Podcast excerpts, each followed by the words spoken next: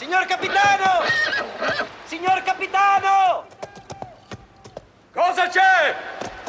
Niente, signor capitano! Volevo solo salutarla! Chi è lei? Sottotenente Drogo!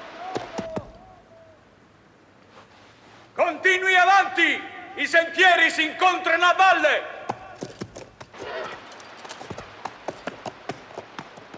Esse trecho que vocês escutaram é uma adaptação para cinema de um dos livros do nosso autor, feita no ano de 1976.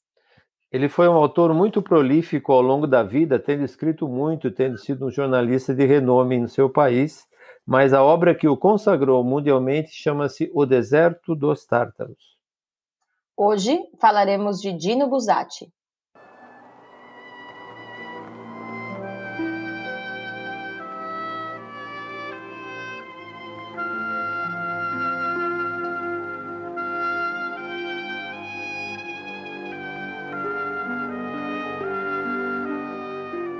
Buonasera, signor Drogo. Vuole sedere con noi? Grazie, eccellenza. Grazie, signor. Pai, antes da gente começar, eu estava pensando aqui, a literatura italiana bastante rica, tem até uma, uma história interessante, mas acaba que não é muito apreciada e não chega muito aqui no Brasil. Você pode contar melhor um pouco da, da literatura italiana? É, é, realmente a literatura italiana no painel da, das literaturas europeias, que são aquelas que nós nos baseamos no Brasil, que lemos mais historicamente, ela não é tão conhecida, não é tão apreciada, mas a literatura antiga, que remonta desde a Idade Média, baixa, alta, tendo diversas fases e tendo autores realmente importantes.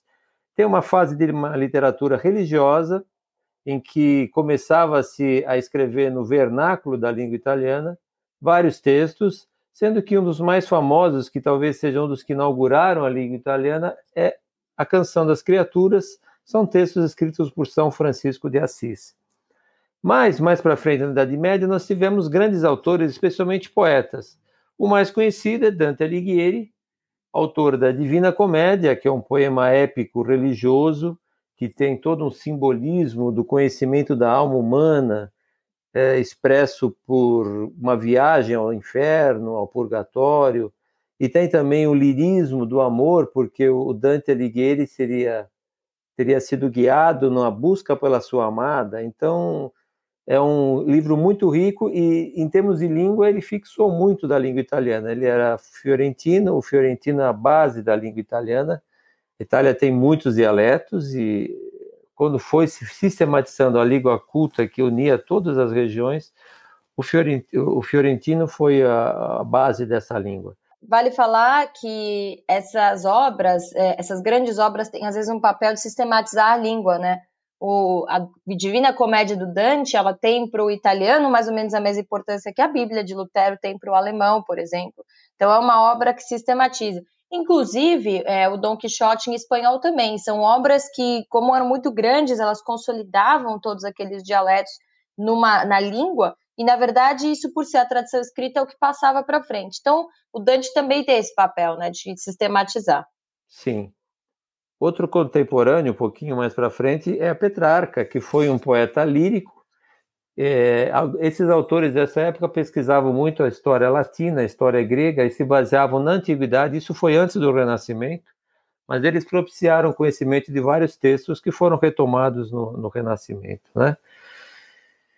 Outro autor muito importante é Boccaccio, que escreveu o Decameron e vários outros textos, mas Decameron aqui mais fica, que é uma coleção de 100 histórias que teriam sido contadas por jovens que estavam fugidos de eh, Firenze, de Florença, na época de uma peste. Então eles se propuseram a contar histórias, são histórias algumas românticas, outras são licenciosas, obscenas, outras religiosas, maior parte delas satíricas, cada um deles contava um número X de histórias, com, completando 100. Outro grande autor é Maquiavel, uma obra política importante e obra histórica. Então, ele fez parte daqueles italianos que recompunham a história de Roma, a história até da antiga Grécia, e que fizeram, a partir desses estudos, um pano de fundo que mais tarde foi muito desenvolvido no Renascimento. Dos autores do Renascimento, todos eles escreviam não romances, propriamente, mas escreveu obras técnicas sobre pintura, por exemplo, Leonardo da Vinci escreveu sobre técnicas de pintura, de construção. É, Michelangelo, que foi um escultor e um pintor fantástico, ele também tem alguns textos.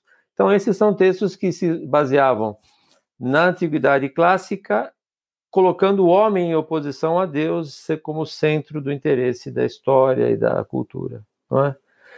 Depois disso, houve uma queda na, na qualidade que os próprios autores italianos que eu andei lendo dizem na, na história da literatura italiana. Houve autores menores que se baseavam mais na, em copiar os autores de outros países, né, especialmente os franceses. A, a, língua italiana ela cresceu muito em oposição à língua francesa, porque a França teve muito durante muito tempo interesse no papado, interesse nos estados italianos do norte. Então havia sempre uma, uma ligação entre os italianos e os franceses.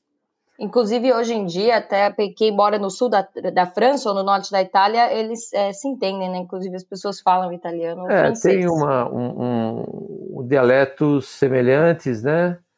O dialeto da Lombardia, o dialeto da Piemonte, né? Que é Torino, Turim, eles são parecidos, têm pontos de contato com o francês e com a língua chamada romanche, que é uma língua antiga daquela região, que faz parte da origem do francês, do italiano e até de algum dialeto hoje usado na Suíça, que é a quarta língua. Mas de qualquer mas forma. Eu mas eu acho que depois disso tem realmente um ator importante que é o Tommaso de Lampedusa, certo? Sim, mas esse já é no século XX. Final do século XIX e XX. Antes disso, nós temos que lembrar de Alessandro Manzoni. Tem um também da Idade Média que eu quero citar, que eu não li, eu acho que pouca gente lê, que é o Torquato Tasso, que escreveu um poema gigante sobre. é religioso, Jerusalém libertada. Mas, enfim, isso aí é de 1300, 1400, enfim, muito antigo. Mas entrando no século XIX, o grande ator chama Alessandro Manzoni, que escreveu o livro, que em português chama-se Os Noivos, em italiano I Promessi Sposi, que é um livro fantástico em termos de história. Ele fala da época que a Espanha, o, o rei da Espanha dominava Milão, e um casal se envolve em polêmica com o governador espanhol de Milão. Enfim, é uma história muito rica que traz uma série de sub-histórias, né, como é, pano de fundo e, por exemplo, tem a famosa monja de Monza, que é uma história de uma monja licenciosa. Enfim, tem uma série de histórias. Né? Tem outro que é um brigandista que se converte e conta a história desses dois jovens enamorados que não podiam ficar juntos. Uma curiosidade que eu li do Alessandro Manzoni, o Alessandro Manzoni ele é, vivia na época da unificação italiana e ele se torna um personagem importante na unificação.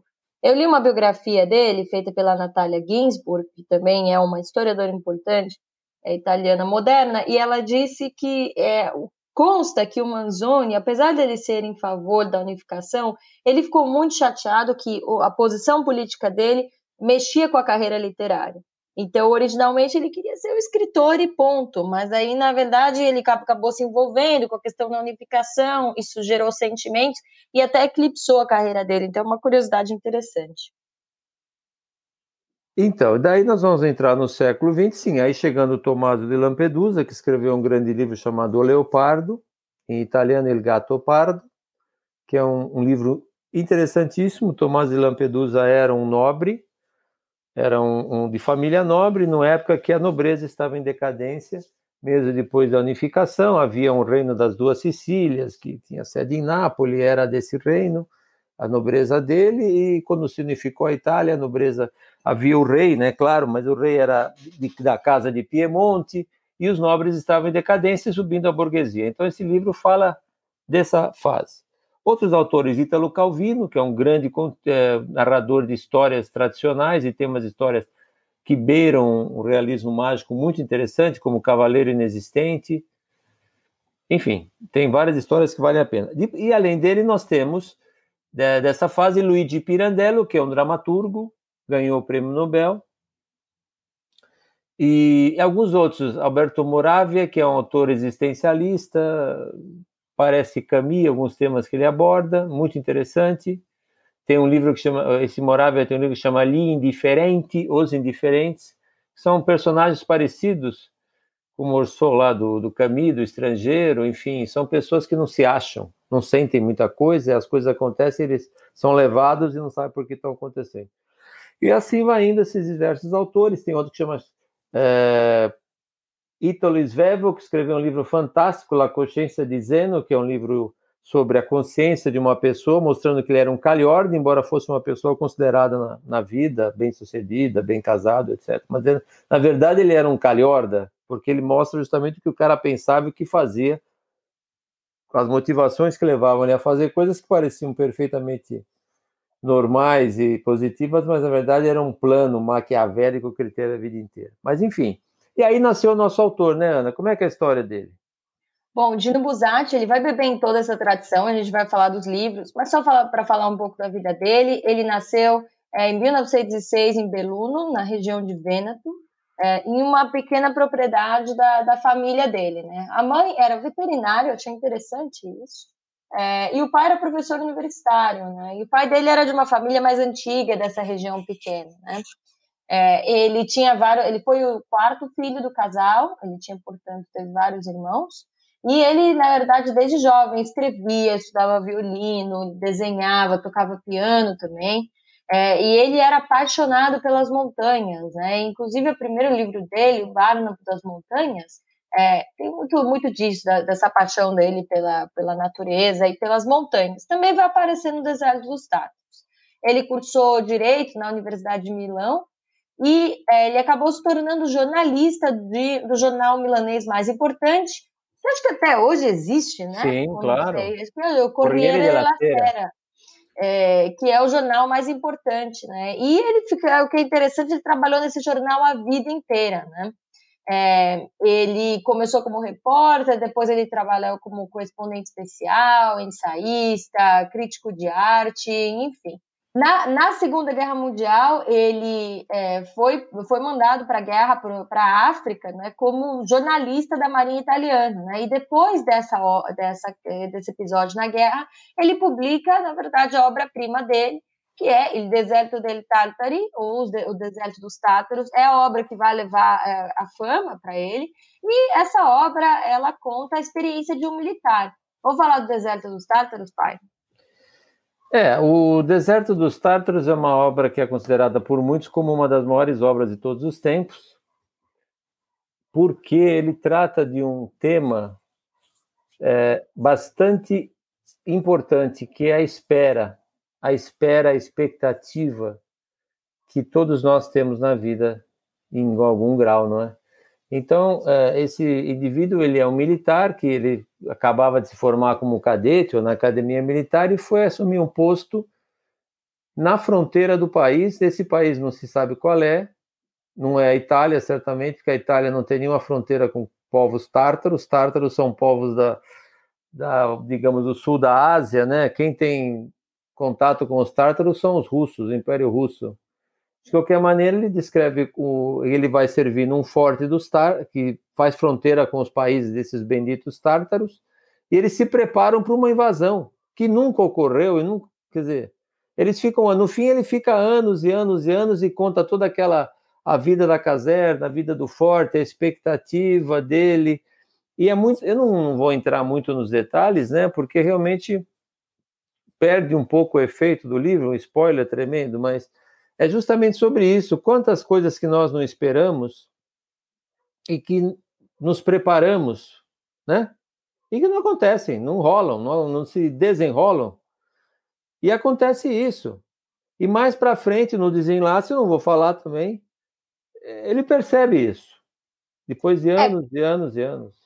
Quantas vezes é, a gente não espera uma coisa e, na verdade, monta a vida ou monta tudo em torno dessa expectativa, porque é isso do deserto dos tártaros, ele é mandado para essa é, para esse forte, que é um lugar remoto, não tem nada, ele fica fazendo guarda, e não é durante meses, são anos, anos, né? E a metáfora é, na verdade, a gente mesmo, quantas vezes a gente fala, eu tenho esse projeto, ou às vezes né? Ah, eu quero estudar nessa universidade, a pessoa monta toda a vida dela em torno disso, e às vezes não acontece. É, é, e o Deserto dos Tártaros mostra isso, né? E, e não acontece, na verdade, né, no livro, não é por culpa dele. Porque às vezes os nossos projetos não acontecem por nossa culpa. Não acontece, Exatamente. Não aconteceu porque não tinha que acontecer, não sei, não aconteceu. Então, é, ou aconteceu, vocês vão ver pelo livro, mas é, é o que trata essa, essa espera e o efeito que essa espera tem é, no indivíduo. Então, é um livro muito marcante. Embora, embora é, ele soe, eu acho, um pouco antigo.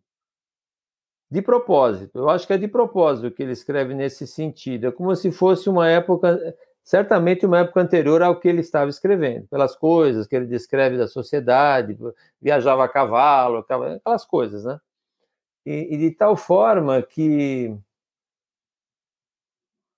que aquilo mostra um, uma, uma disposição mental, uma, um embotamento que vai surgindo. Existe um outro livro, que não é do Dino Buzzati, eu quero aproveitar que a gente fala de uma coisa e puxa outra, né? Com certeza. Então, esse livro me lembra um outro livro de um grande autor argentino, chamado Antônio de Benedetto, que escreveu um livro chamado Zama, que é um livro sobre a espera e a paciência também. E é uma, um, um sujeito que é um espanhol que serve no Império Espanhol na época das colônias, e ele é, é colocado na cidade de Assunção, como se fosse um, um, posto longe da família, longe da, da, da, capital, porque naquela ocasião, no Império Espanhol, o Paraguai pertencia à Argentina, era a mesma província da Prata. Então, ele estava lá, ele fica abandonado na cidade de Assunção.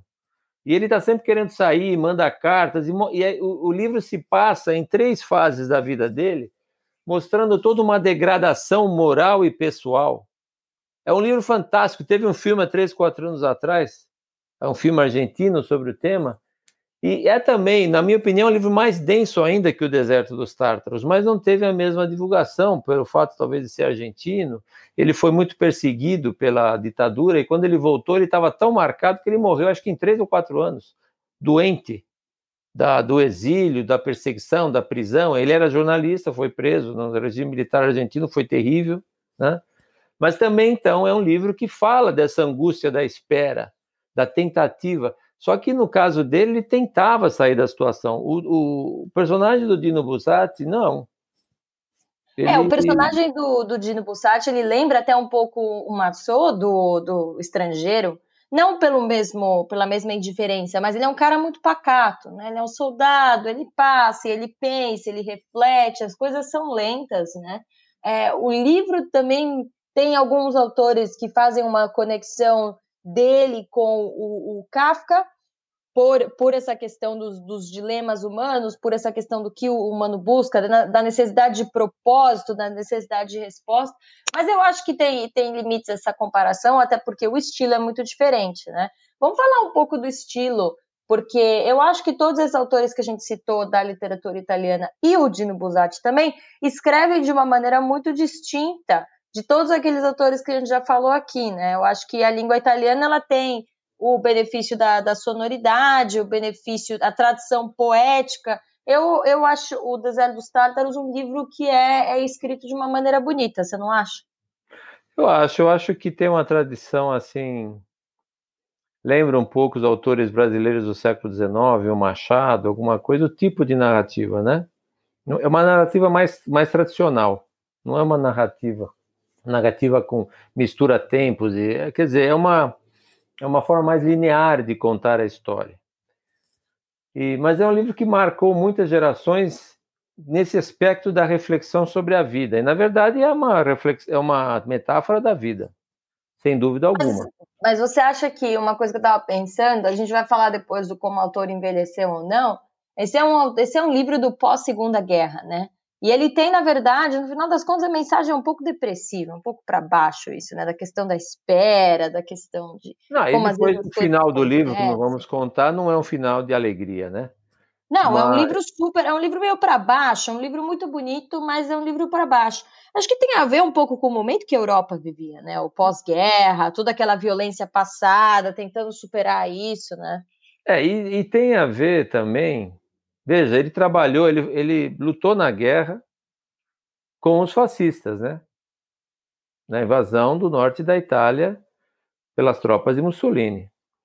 E é claro que todo mundo uh, pode fazer uma, um paralelo e que isso seria uma crítica ao fascismo, à Itália, mas é uma crítica muito, digamos assim, velada. Não, é, não que seja velada, mas não é uma coisa diretamente política, me parece. Parece mais uma metáfora da vida como um todo, porque ele faz uma pinta uma, um panorama da vida militar negativo, autor, e claro, uma vida cercada de autoritarismo e, enfim, os militares têm uma hierarquia e todo, toda hierarquia quando existe uma hierarquia, existe uma luta para subir nessa hierarquia ou para iludir os, uh, os, superiores, assim vai, né? De qualquer maneira, não me parece um, um, uma, uma, uma crítica à situação italiana durante ou pós a guerra. Me parece mais da vida. Tem um outro livro dele que eu li chamado Um Amor, em italiano Un Amore, que é um, um amore, é um livro bastante parecido com alguns outros que nós já falamos aqui, que é, do Tanizaki, o primeiro episódio, ele tem aquele livro da uh, Naomi, né, que tem uma das traduções chamada Naomi, ou Amor Insensato, que é o mais, a tradução mais moderna, que é o, o a paixão de um homem burguês por uma mulher de programa, por uma mulher, enfim, não uma prostituta no caso da Naomi, mas por uma mulher que participava da, de casas de chá para entreter homens, etc. Esse livro, Um Amor, Um Namore, é a paixão de um homem maduro, que para ele ele pinta como um homem muito velho, um homem de 50 anos, 48, 50 anos, solteiro, por uma prostituta. E conta todo esse envolvimento, a prostituta o engana e ele acredita, ele sofre. E é muito interessante o paralelo com esses outros livros. Tem vários livros né, sobre essa paixão por, por mulheres que seriam é, da noite, da vida, etc. Só que nesse livro Um Amor, ele, ele escreve muito bem, dá um pouco de raiva pelo machismo demonstrado, né? É muito machista, porque a posição dele é sempre de usar, enfim, embora ele esteja sendo usado, enganado por ela direto, e ele sabe que está sendo enganado, é uma coisa irritante, e ao mesmo tempo, é, ao final, ao fim e ao cabo, se vê que ele estava errado. Na verdade, ele a usava e ele colocava sobre ela todos os defeitos dele. Interessante isso. É, mas é um livro muito forte nesse sentido, é um livro que causa um certo mal-estar, sabe? É, eu lembro, o, outro, um outro livro que eu li dele chama A Queda da Baliverna, e é a história de um, um acidente que acontece nessa cidade, Baliverna. Então, não, ele não explica muito bem a circunstância, mas na verdade esse esse rapaz parece que ele ele não sei, ele derruba uma pedra, uma coisa assim, e meio que cai uma estrutura e causa todo um acidente, um acidente na cidade.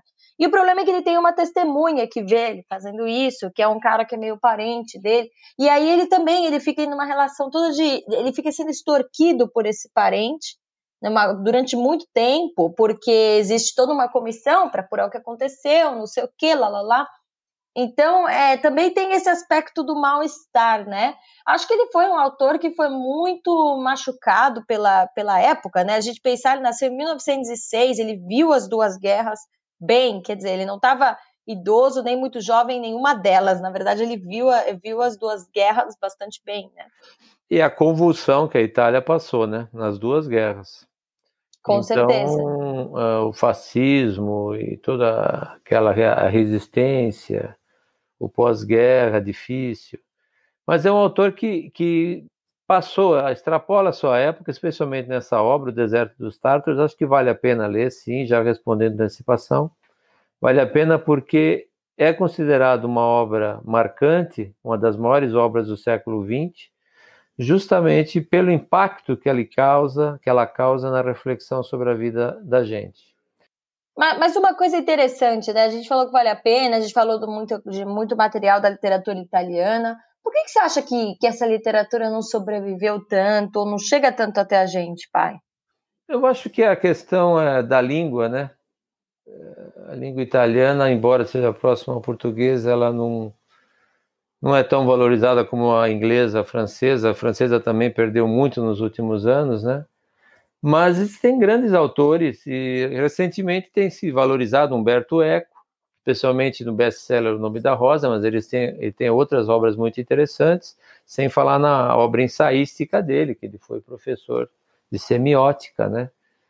Então, é, ele tem uma grande obra teórica, e recentemente Helena Ferrante, que é uma personagem literária misteriosa, que escreve sobre Nápoles, que inclusive está lançando um novo romance aqui no Brasil.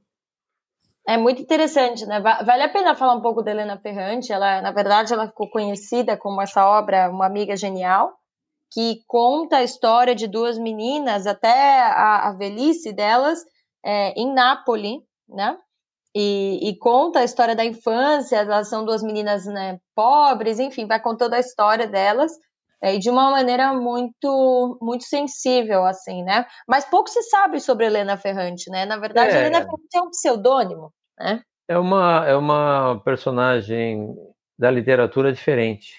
Existiu, ao longo dos anos, ao longo da história da literatura, existiram pessoas que escreviam sob pseudônimo e durante muito tempo ficaram secretas, digamos assim, né?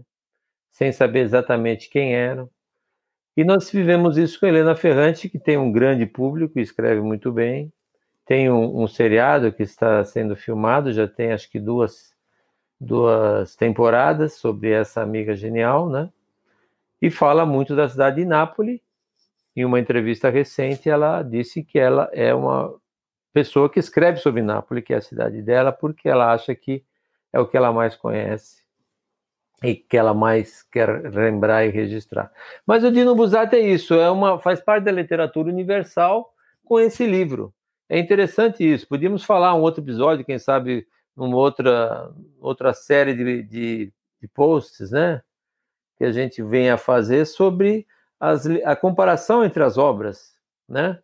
Existem autores que têm uma obra só e ficaram célebres por uma só. Outros têm centenas de obras e têm menos reconhecimento do que esse como obra só. E, e tem autores que escrevem um monte, ficaram muito célebres, mas na verdade pouca gente lê mesmo. Eu acho que o Borges é um exemplo, né? O Borges, é, e... ele é um que escreveu pra caramba, mas se você pergunta para alguém, quem, qual, fala aí, qual é a maior obra do Borges? Tem realmente pouca gente que consegue é, citar. Especialmente que ele escrevia contos, né? Mas, é... enfim, é como o Rubem Fonseca, que tem excelentes contos, muitos são memoráveis, o Ano Novo, Feliz Ano Novo, o Cobrador, e assim vai, mas é, o que se percebe, o que interessa é o conjunto da obra, né? um certo conjunto, uma certa mensagem, uma certa cor da obra. Mas também tem aqueles que publicam um e nunca conseguem publicar mais. É interessante isso. Quem escreve muito isso é um autor eh, eh, espanhol, nós citamos aqui, que era amigo do Bolanho, que é o Henrique Bilamatas. Ele tem vários livros sobre isso, e tem um que chama Síndrome, o Mal de Montano, que seria o sujeito que escreve um livro de grande sucesso e não consegue mais escrever nenhum. Ele não consegue sair daquele sucesso. Enfim, é.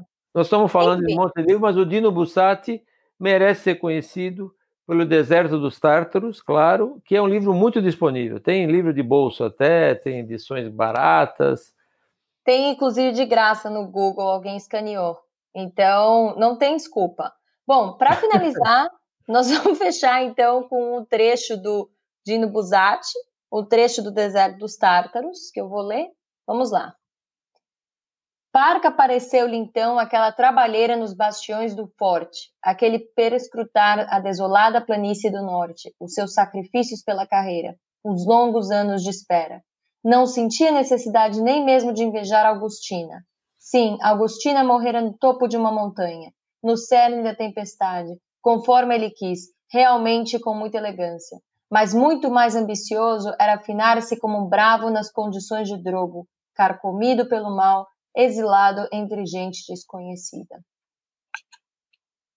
Muito bem. É isso aí.